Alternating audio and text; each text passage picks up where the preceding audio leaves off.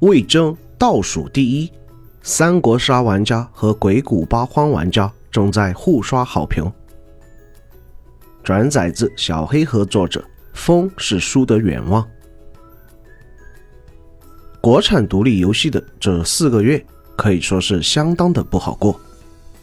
四月十八号，鬼谷八荒就冗长的 MOD 流程发言解释，称技术问题不能用创意工坊，建议大家用官方 MOD 器。四月二十一日，太荒出境因为服务器过载的原因，再次宣布停服，上线四天停服三次。紧接着，四月二十三日。退休模拟器因为文本问题卷入了性别争议，一时间国产独立游戏成为了众矢之的。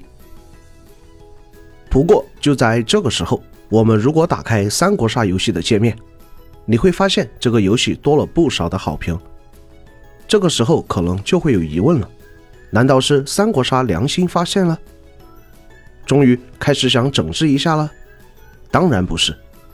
其实是很多的鬼谷八荒的玩家冲进了三国杀的评论区，有组织的给三国杀打出好评。至于为什么，好评多了，鬼谷八荒不就垫底了吗？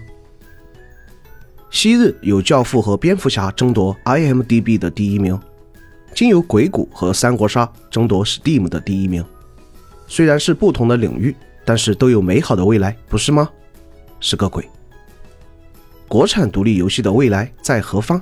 玩家的未来又在何方？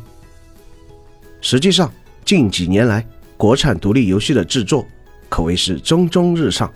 无论是前段时间爆火的《鬼谷八荒》，亦或是恐怖游戏《烟火》，还有《戴森球计划》这样的作品，二零二一年更是被称之为国产独立游戏的元年，一次次的让我们对于国产独立游戏有了新的看法和期待。可是如今，这份期待就要被毁掉，何以？一摆烂的市场，国内由于鹅厂和猪厂的挤压，独立游戏的生存空间本就很小，这也就导致了用心做游戏的人生存空间变小，然后在趋于快餐化的时代逐渐被淘汰。一百八十万的鬼谷八荒最近更是因为内容平衡性和更新的原因，遭到差评轰炸。日活更是暴跌。就在这个时候，一八年草草收场的太武绘卷又蹦了出来。可是质量如何，还另作他论。如此往复，自然是恶性循环。二恶性竞争。更何况你只是竞争就算了，你还挖人。想当初黑神话悟空刚出实机演示的时候。就是爆出了鹅厂花五倍的薪水挖人的情况，不由得让人寒心。当摆在你面前的是更高的薪水和更好的福利，想必梦想不值一提吧。三过度的宽容，我们近来的宽容也是一大问题。很多的玩家秉着出了就支持，做了就是努力的原则，给不少的游戏买单，导致似乎质量不是标准。让一些工作室有恃无恐的给我们去喂食，更有一些因为原来的爆火就更加肆无忌惮，想着反正你们都不会分辨，我不如怎么挣钱快怎么来。长此以往，宽容过度的国产游戏越发摆烂，直至今天，国产独立游戏不是称赞，更不是保护你们的外衣，以后该换换标准了。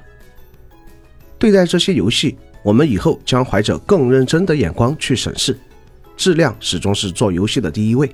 如果一个游戏只是抄袭和弄虚作假的玩意，那么我们不会买单。但是你只是因为一点诚意就觉得我们必须买单，你也需要掂量一下自己的分量。我们会为了诚意买一次单，但是不会因为诚意次次买单。游戏的诚意不在乎于你用了多好的引擎，采用了多好的技术。而在于是否用心。